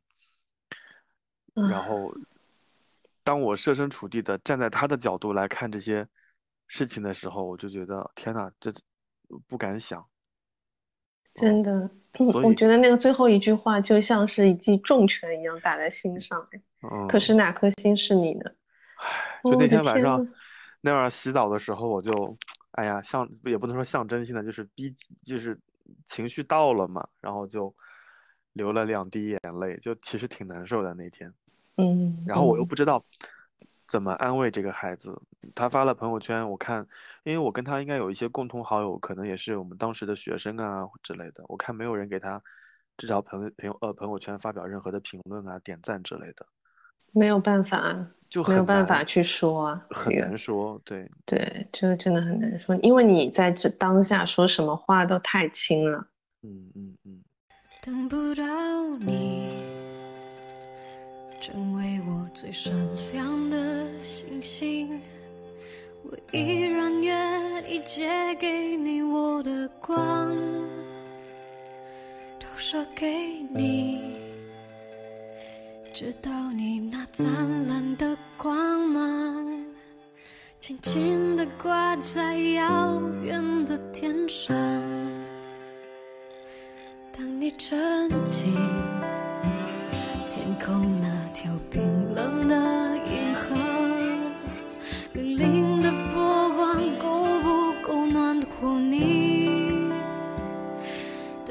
想起那道源自于我的光芒，我依然愿意为你来歌唱。一闪一闪亮晶晶，好像你的身体，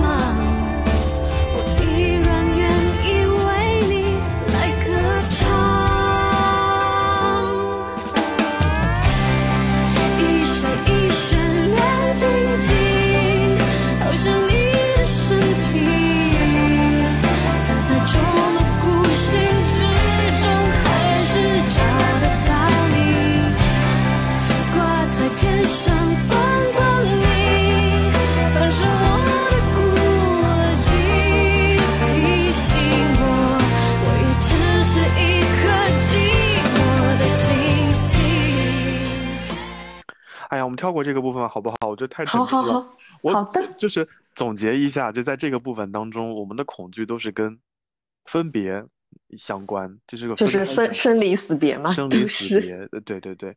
然后这个嗯生离死别又跟我们的健康挂上了一些关系，对，所嗯，以就嗯，好吗？好，好大毛同学来表达你的懊悔吧。我的懊悔，嗯，关于懊悔，我感到很尴尬。发朋友圈吐槽你的时候，忘记屏蔽你。这这个你指我的前任啊？然后干嘛？严肃一点，让我说完。太搞笑了，我怎么不知道这件糗事？哎，那那个时候估计你也没有没有心思看。Anyway，好，再往下，我很抱歉，嗯，是自己把爱变成了武器，伤害了你，也重创了我。我原本无意表现的那么的冷漠和决绝，我也不希望日后提到你的时候充满着愧疚和遗憾。我期待大家都能拥有美好的生活，发自内心的。嗯嗯，这里面的你是同一个你吗？不是，嗯，嗯，好吗？我们这期节目怎么到后面就有点沉重的走向了呢？这到底发生了什么事情啊？没 有没有，哎，我想问的是第四句，嗯，我也不希望日后提到你的时候充满愧疚和遗憾。嗯，你是想到了什么写下了这个句子？这个呢，就跟我们在小宇宙上比较火的那期节目有一些关系，就是那个花束般的恋爱那期节目，然后当时我不就跟你提到了我就第一个对象嘛，然后我就说是不是稍微努努力，感情就会有一个好结果，或者说当时在下把劲，在在使使狠，可能就会改变那个局面了。就有的时候提到那一任的时候，还是会有一些遗憾，因为我们就是非常 peace 的分了手，没有任何的争吵和观念的冲突，唯一的问题就是他要去澳大利亚工作且移民了，而我要在国内开始工作，我们当时无法接受异国以及要分开那么长时间，因为澳大利亚可能也要蹲移民监嘛，我们无法接受要分开那么长时间，所以就分手了。哦。但但现在哦，就是在当时，在当时看，我会觉得说啊，有点遗憾或者有点懊恼啊之类的。但现在你回过头来，我你问我说这段感情怎么样？我觉得就还挺好的，就就还就还蛮好的。让我弟弟在在澳大利亚念书的时候，还有一个人可以稍微照顾他一下。然后我有时候去。澳洲玩的时候，也也会问问他一些悉尼和墨尔本的情况，等等等等。嗯，就我现在不会，我现在不会有任何的懊恼和愧疚啊。就是我我可以非常坦率的说，就是对那段感情，我是我我是挺开心的啊。我觉得他也应该会很开心，没有什么愧疚的地方。嗯，那你会不会就是在过往一些失败的感情里面，有的时候回想起那些愧疚跟遗憾，然后当你在开始新的。感情的时候，然后遇到相同或者类似的问题的时候，你会在心里面提醒自己吗？就我不要再犯相同的错误，或者我不要再有相同的情绪，或者我知道这样子的情绪出来之后会导致整个事情的走向是怎么样？你你能控制得住吗？嗯，怎么说呢？就是事情的发展肯定不由我个人控制，但是当类似的场景再次出现的时候，我就会有打一个机灵。就提醒我自己曾经在这个地方失误过，或者处理的不是很好。我觉得现在你会更成熟，能处理的更好。嗯，就是你会在新的感情当中，如果遇到过去的问题的话，嗯，不能说处理的完全的完美，但是会比过去做的好一点点。对，就比如说我，我有反思，就就看再见爱人的时候，我就会觉得，呃，过往我会把自己描述成或者变成一个非常苦情的角色，就往往会承担了很多。我觉得可以让对方变得更开心。我稍微委屈一点，我受点苦，我觉得我是 OK 的啊。我会说自己是啊付出型人格或者讨好型人格等等等等等等。但后来我就我反思的一点就是，就为什么呢？就我自己的感情也很重要，我的我的情绪也很重要。所以我我对自己说的就是，呃，不开心就是不开心，不想要就是不想要，要说出来，而不能逼着自己成为一个讨好的人。啊，这是我我我后来的一个一个反思，所以就就比如说，如果当下呃我的伴侣跟我说说，哎，现在我们去 A 地好不好？我可是我想去 B 地或者留在这个地方不动，啊，如果在当时我可能就会立刻选说好啊好啊，那我们就立刻去 A 地，然后尽管在 A 地的旅行途中啊遇到了诸多问题，然后我也会克服它，但是我心里就会想说看吧，就说不要来吧。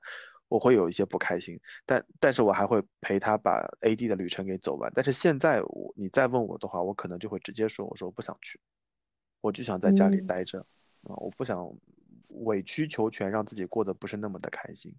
就到了这个年纪，我会觉得讨好对方也很重要，让自己的情绪照顾好自己的情绪也很重要啊，这是我很大的感受，就是表达自己的感受。所以我会觉得就是。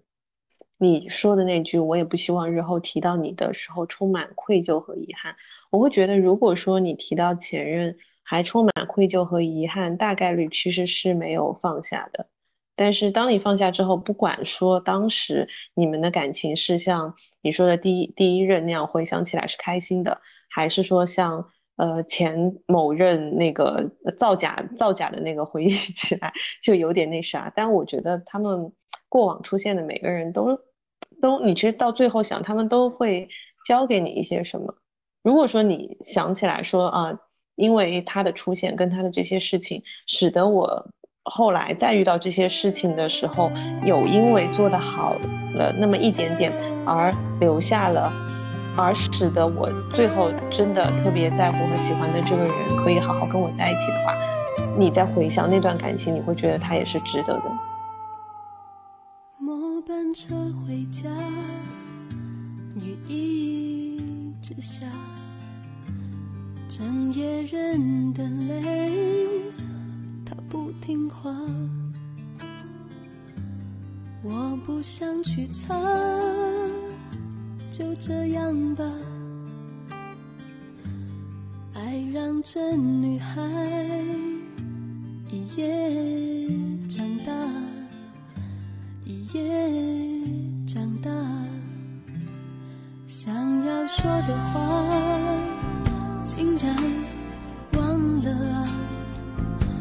我总是很少说，不懂得表达。分手我不怕，你知道吗？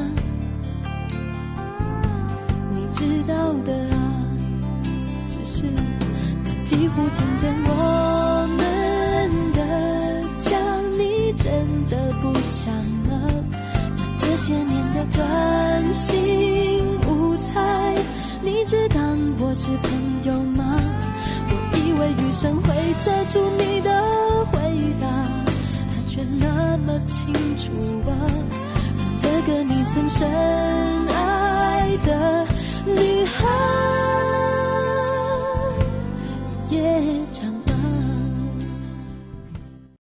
哎，我现在觉得我真的好有哲理哦。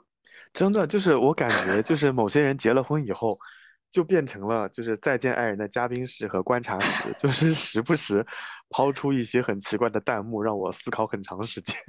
我我嗯我总觉得我们在讨论亲密关系这种话题的时候，我觉得我还能绝大部分还能够应对你你抛出来的问题。今天有一两个问题，我是认真的，我是认真的尬尬在那个地方想，天呐，他说的好有道理啊！哎呀，就是我。然后我又突然发现，哎，你安静了，似乎在等我说什么。呃对呀、我当下就是说的好啊，继续说呀。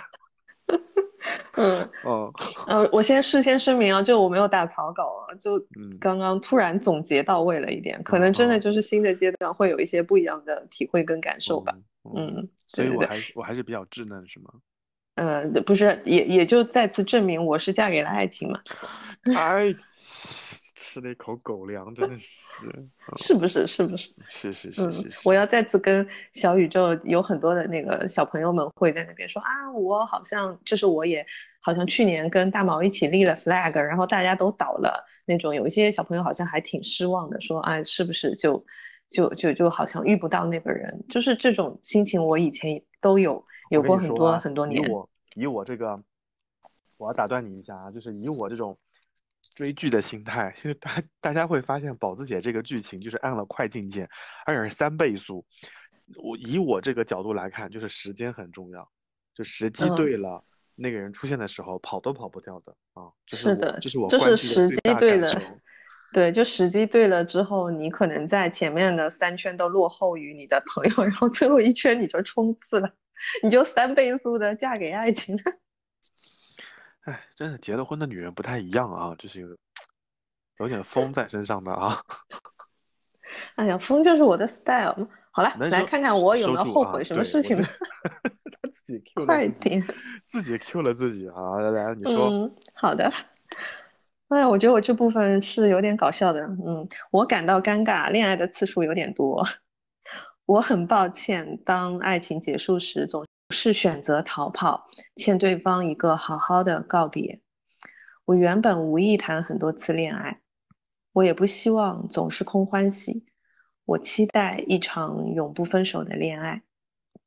哎，所以恋爱次数有点多，那是有多少呢？哎，不要问我这个题目，我从来答不上。林娜贝尔的两只，林娜贝尔的两只手数得过来吗？不知道啊，就你说学生时代的那种单恋，它算恋爱吗？或者说你们两个人彼此有一些好感，有那么两一两天，然后第三天突然下头那种算吗？对呀，就哦嗯，那种一个月左右的那种算吗？懵懂的算吗？啊嗯啊那这么一看，宝子姐其实也没有谈多少次。嗯 嗯，好吧，就如果都不如果都不算的话，如果都不算的话，反正我们群里面有一句话就是那个什么铁打的大毛，流水的前男友，铁打的我，就对哎，行了，嗯这我觉得这句话到今年就要就要告一段落了。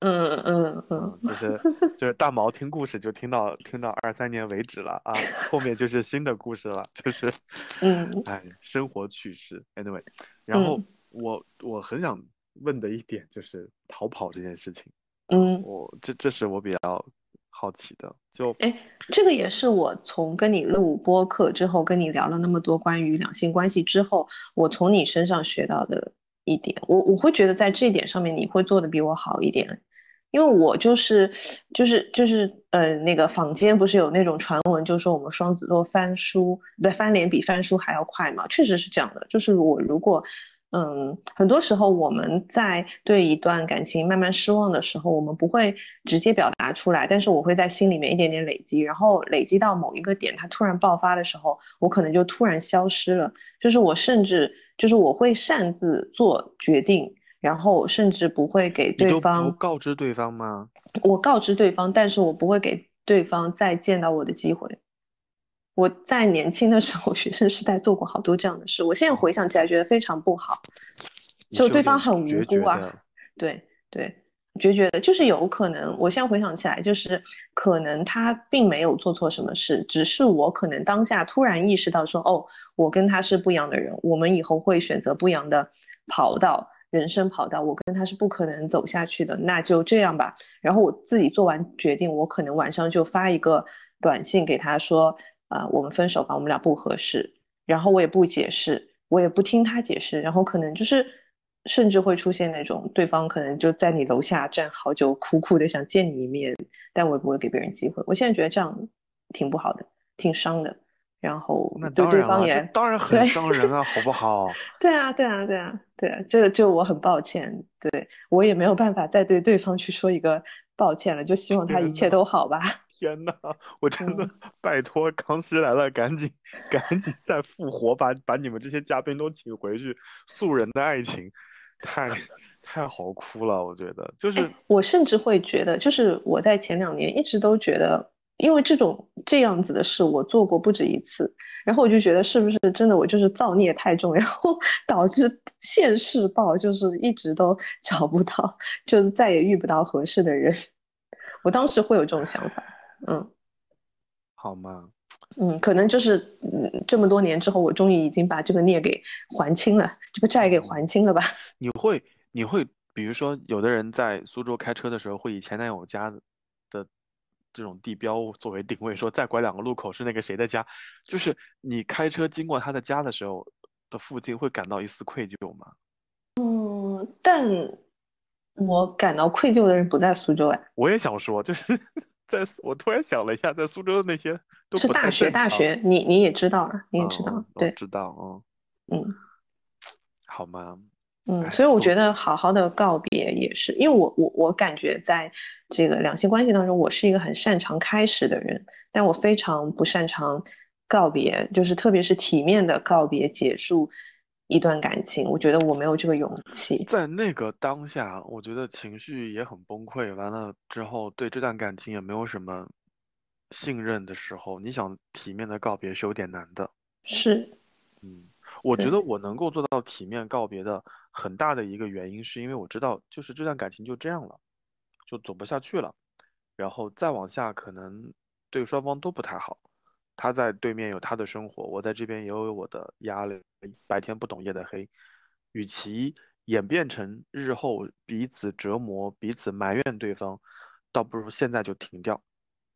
嗯，但你可能就是你能够最后很平静的去处理这些事情，可能就是拖的时间也比较长了，就双方都可能已经已经冷静下来了。嗯嗯嗯嗯，嗯，对，我我不是，我是那种突然自己想到这件事情，我甚至没有给对方一个努力的机会，就有可能在大学的时候会觉得啊，我们俩不合适，我们俩以后不会走在走到一起的。就比如说，我们可能会面对异地，但我甚至都没有跟对方沟通过这件事情，他是什么想法，并没有说等到啊，我们俩都不能放弃我们的工作，不能放弃我们所在的城市，我们必须要面对异地，那我受不了异地，我才跟你分手。不是，只是我想到我们要异地了，我就分手了。他对你还蛮好的，还买早饭什么的，我觉得还挺好的。啊、对啊，就是以前 这些都对我挺好，所以我才会觉得很抱歉啊。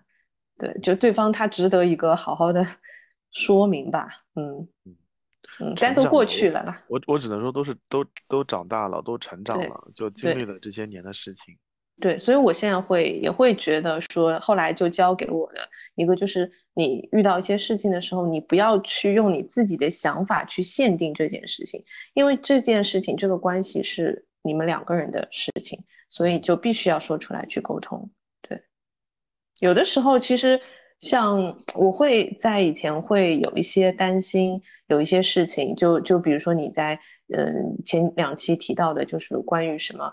啊、结婚的时候一些彩礼啊，一些那些问题，就你会很害怕说因为这些事情跟对方产生一些一些矛盾啊什么。但如果说是对的人，能理解你的人，跟你三观一致的人，当你说出来的时候，你会发现他给你的答案让你觉得哇，这根本就不是一个问题。嗯，所以我还是想跟那些妹妹说，不要着急，不要着急，休息休息一下。你好离谱啊！我们这个节目的走向就是愈发离谱，尤其到最后，嗯，这个情绪，嗯，就就是，就你懂吗？这这挺好的。就是我我刚才已经有点 emo 了，然后你这个休息休息一下，我脑子里面就跳出了星佑卫门。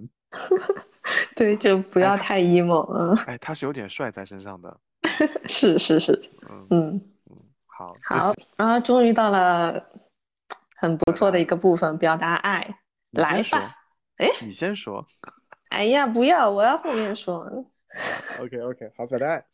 嗯嗯，我爱你对我的毫无保留，我想要平淡而又充满祝福的感情。嗯，我理解你表达爱的方式，我能谅解你的果断强势的背后是不想让我陷入两难的境地。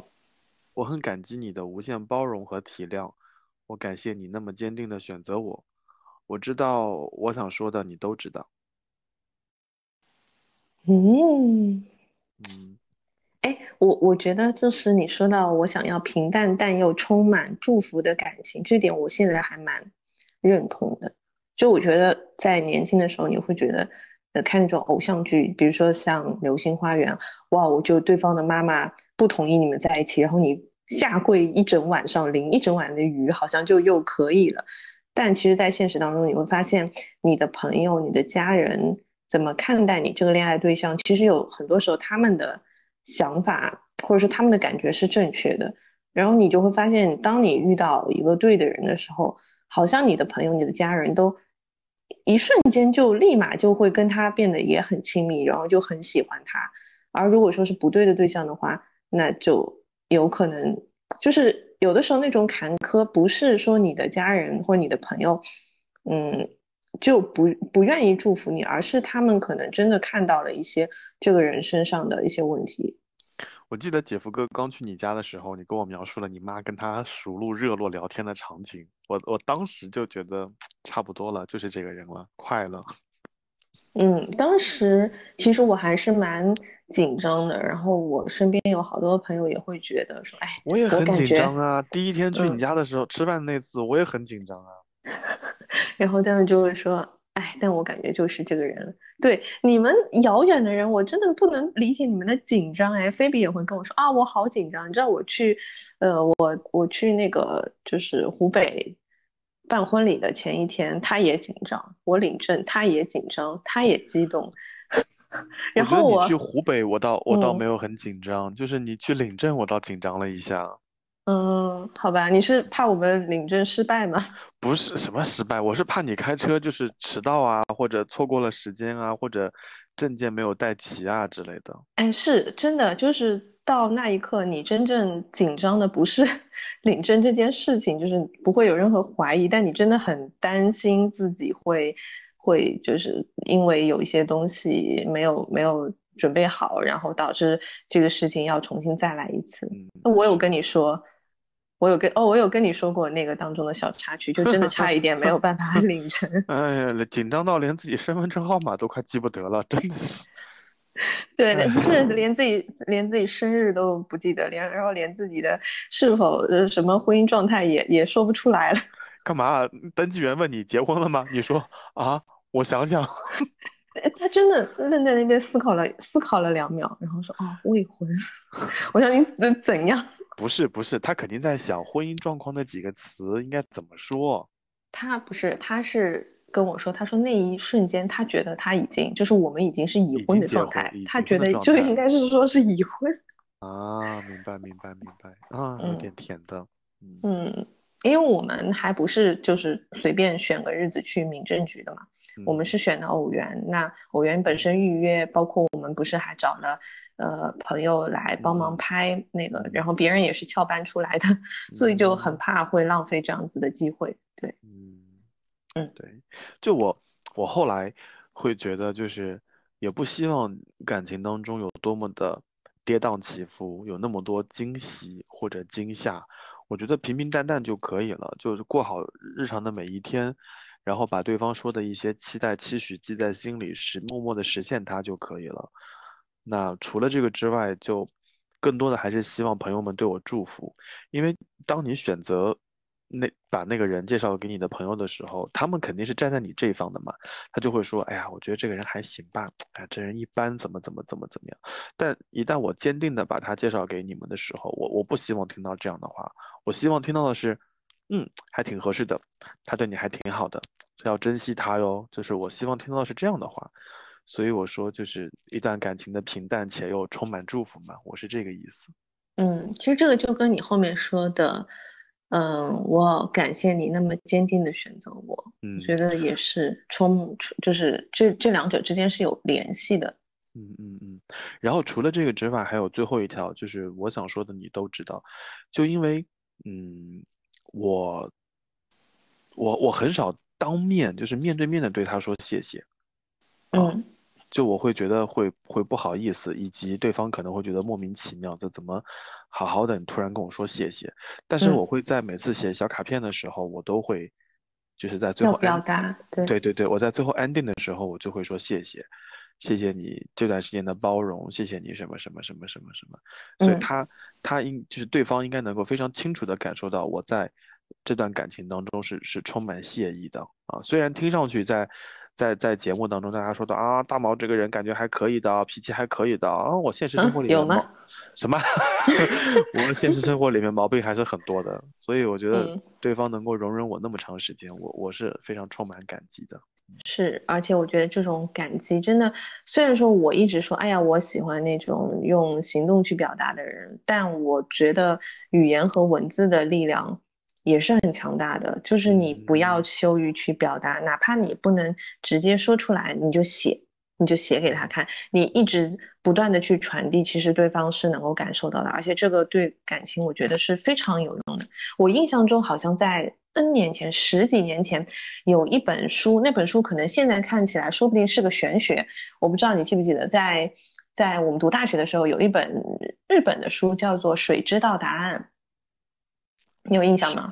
谁知道答案？水，water。嗯，sorry，我我没有看过这本书。嗯，曾经有这么一本玄学的书，它就是说日本的一批科学家做了一个实试验，就是他们把那个就是水，就是装在不一样的那种那种容器里面，然后呢，呃，把那个温度降到就是。零下多少多度的时候，它不是会结晶吗？然后它会对不同的水，就是都是同一个地方取来的水，它做不一样的实验。比如说给这个水去听，呃，交响乐或者是古典音乐，然后给，然后对着那个水就是天天骂它。然后还有一个水，天天对他说感谢，他们最后结出来的晶是不一样的。就是你天天骂的那个水，它最后结出，神奇。对，它最后结冰结出来的样子就非常丑陋。以及同样的试验还被做到，就是呃植物身上，就两个一样的植物，你对着一个植物每天说，哎，你长得好漂亮，以及你对另外一个说，哎，你长得好丑陋，最后就是那个长得你说它长得丑的，它就会提前枯萎掉。所以就是这个是语言的力量，当然他那个书可能就是讲的，嗯，他有点唯心论嘛，他是说所有的物质它都是有能量的，那你怎么对待它？包括你洗脸的时候，你其实就应该默默的感恩这个水之类的，他是表达这样的理念。我以为你会说洗脸的时候你就应该默默说，我长得真好看。对，就是这种心理暗示，不管是你对自己还是对对方，其实它都是有力量的。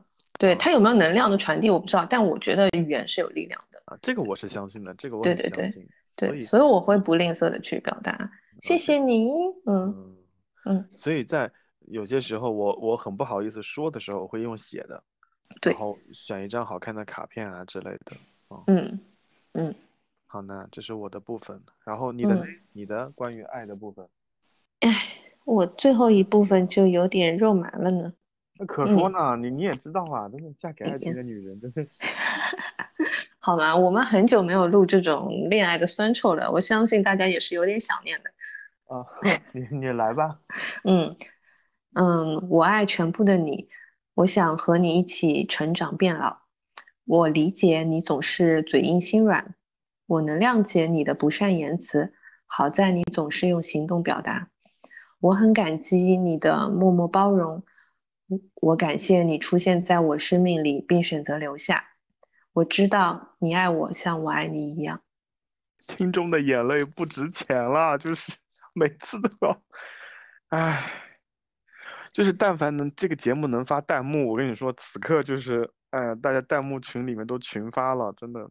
我跟你说是可以发弹幕的，你看看我们的知识 妹妹，每次我真的觉得她把那个时间戳就是当弹幕在发，哎，真的呀，他，好可爱。哎，他真的每次都戳在很在点上，就，是，嗯，他真的是有在实时跟你互动。互动，对对对，就嗯有的时候节目上新的时候，我就会觉得说，嗯，怎么没有多少人评论啊？然后突然有一天醒来，系统通知你说今天有大概多了二十五条评论，我就知道他来了，就就对对对他。对然后我就会很开心的回到那个聊天聊天区里面跟他聊两句，我觉得他真是太有意思了。是因为他是因为工作的关系，所以他经常不能，嗯、及时收听我们的这个节目。但是虽迟但到，二十条 起跳。真的二十条起跳。我我记得有一次，好像是二零二二年回顾的节目，他一个人干了五十多条评论，我当时吓到了，就是 太猛了啊！表示感谢。Anyway，就我我我我在说你刚刚在念的时候，我觉得有一条我还是很感动的，就是姐夫哥的不善言辞，但是呢，他都用行动表达。嗯。哎，能能讲个故事吗？就比如说，他用行动表达什么？就很多很多啊，就他不会怎么讲，但是他下次就是有很多的事情，就今天晚嗯上，今天晚上这个事情就是最好的表现啊！就是他明明知道你辛苦了，最近很累，他也不会说说啊你最近辛苦了，他就直接把碗洗了。对啊，就回来默默的把饭做好，然后吃完饭之后默默的把碗洗掉，然后去掉去扔垃圾，对，很多这样子的事情，特特别特别多，所以，嗯，我觉得就是能感受到的，当然，当然，就是对方对嗯。你的爱和对方对你的冷漠，一一定能感受到的。嗯，对，就是他有的时候会嘴嘴上会有点硬，就是他不会像我一样可能会 就是突然发疯，然后说一些很肉麻的话，他不会，他就会一直说“我信了你个鬼呀”，但是就对他会用行动去表达，嗯。嗯，明白，明白，明白。嗯。哎，你知道你你在你在说就是在念这些的时候，我想到了之前李银河和王小波的那个情书集，这嗯。很多年前我我我看的第一本这种风格的书，就是《爱你就像爱生命》，我就多多少少会觉得你们两个人的一些故事，或者你说的一些事情，就像那书里面书的标题一样，我觉得就很像很像。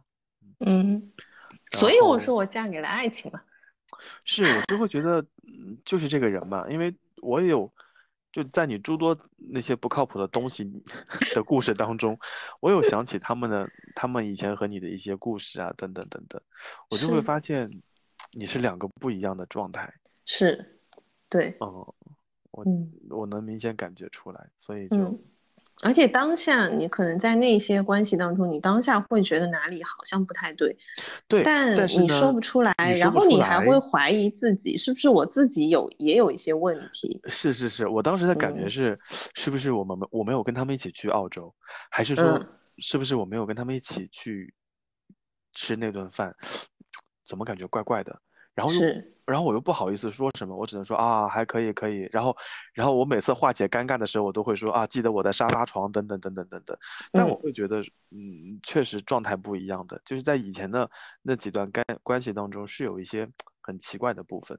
是，对，嗯但现在就不会，现在就，嗯，就是你说那种平静，然后被祝福，然后很嗯坚定。对嗯，所以大家如果不确定这个人呃靠不靠谱的话，其实你的朋友也能感知到。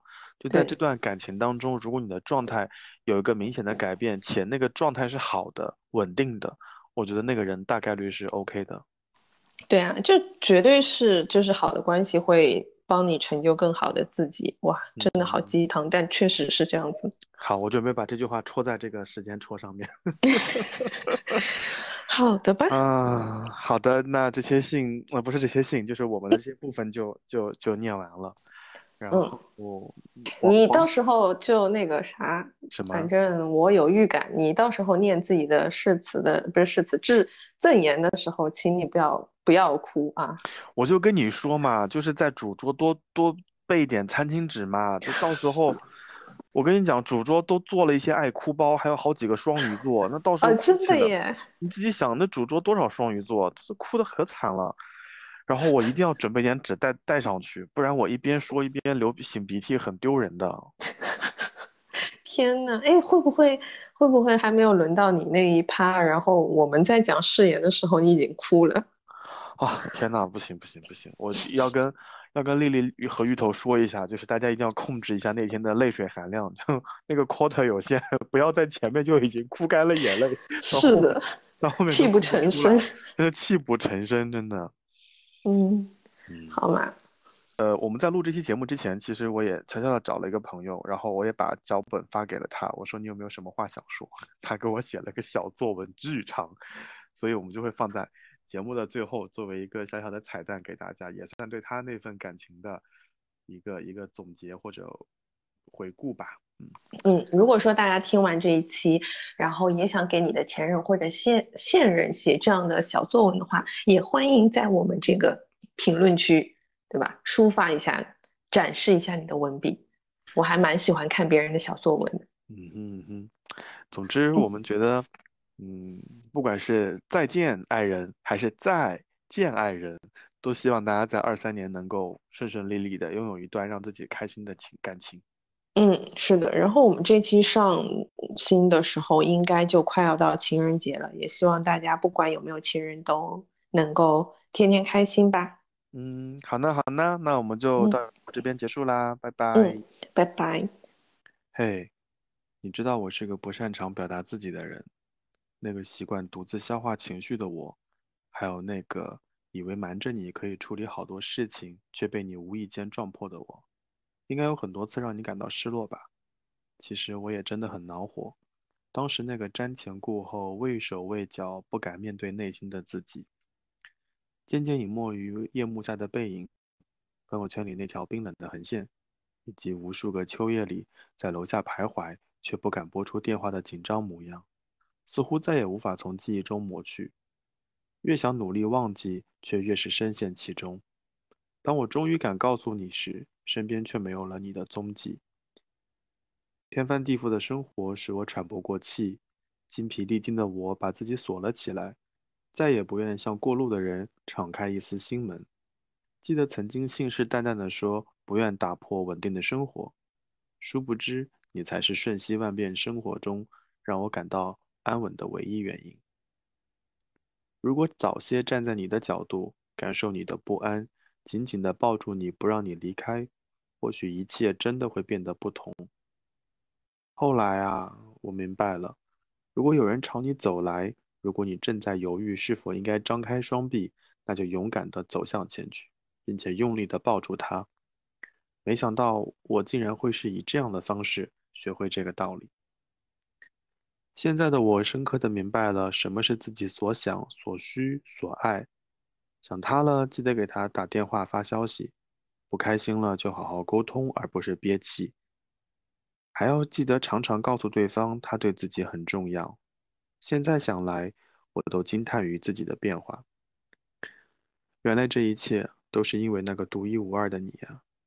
嘿，想你了。希望这位朋友可以听到，其他愿望我就留在心里了。希望毛毛和宝藏音乐总监宝子姐以及双城 FM 的朋友们长命百岁，开开心心。那也谢谢你的来信。这期节目的彩蛋到这边结束啦，我们就下期再见啦，拜拜。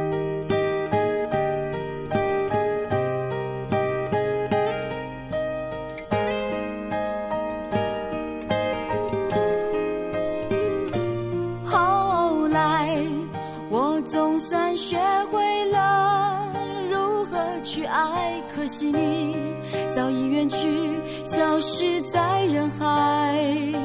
后来，终于在眼泪中明白，有些人一旦错过就不再。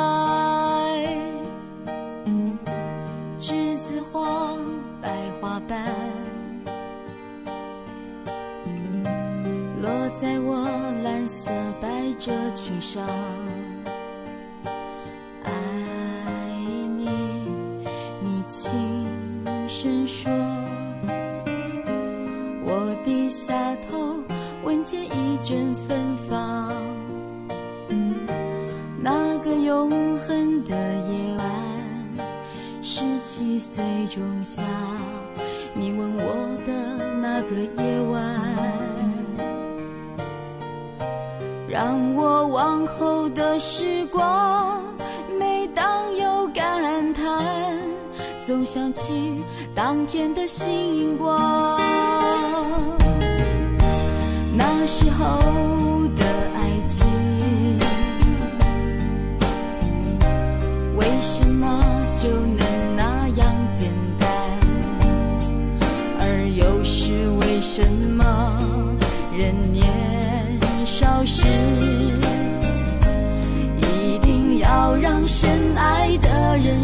受伤？在这相思的深夜里，你是否一样，也在静静追悔感伤？如果当时我们能不那么。倔强，现在也不那么遗憾。笑或是很沉默？这些年来，有没有人能让你不寂寞？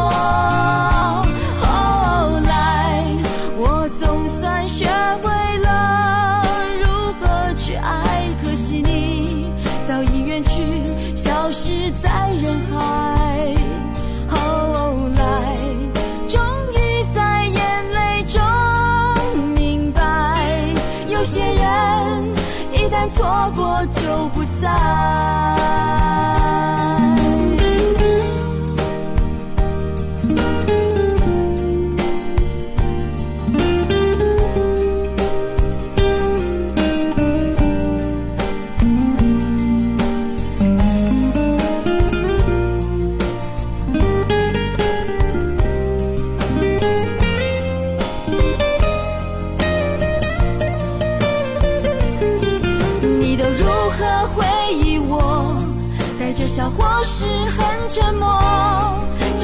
来，有没有人能让你不寂寞？后来，我总算学会了如何去爱，可惜你早已远去，消失在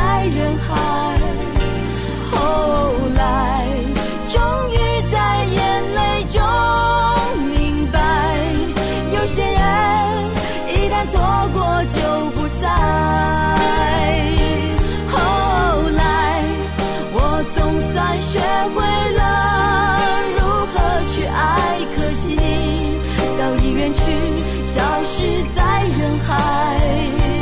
后来，终于在眼泪中明白，有些人一旦错过就不。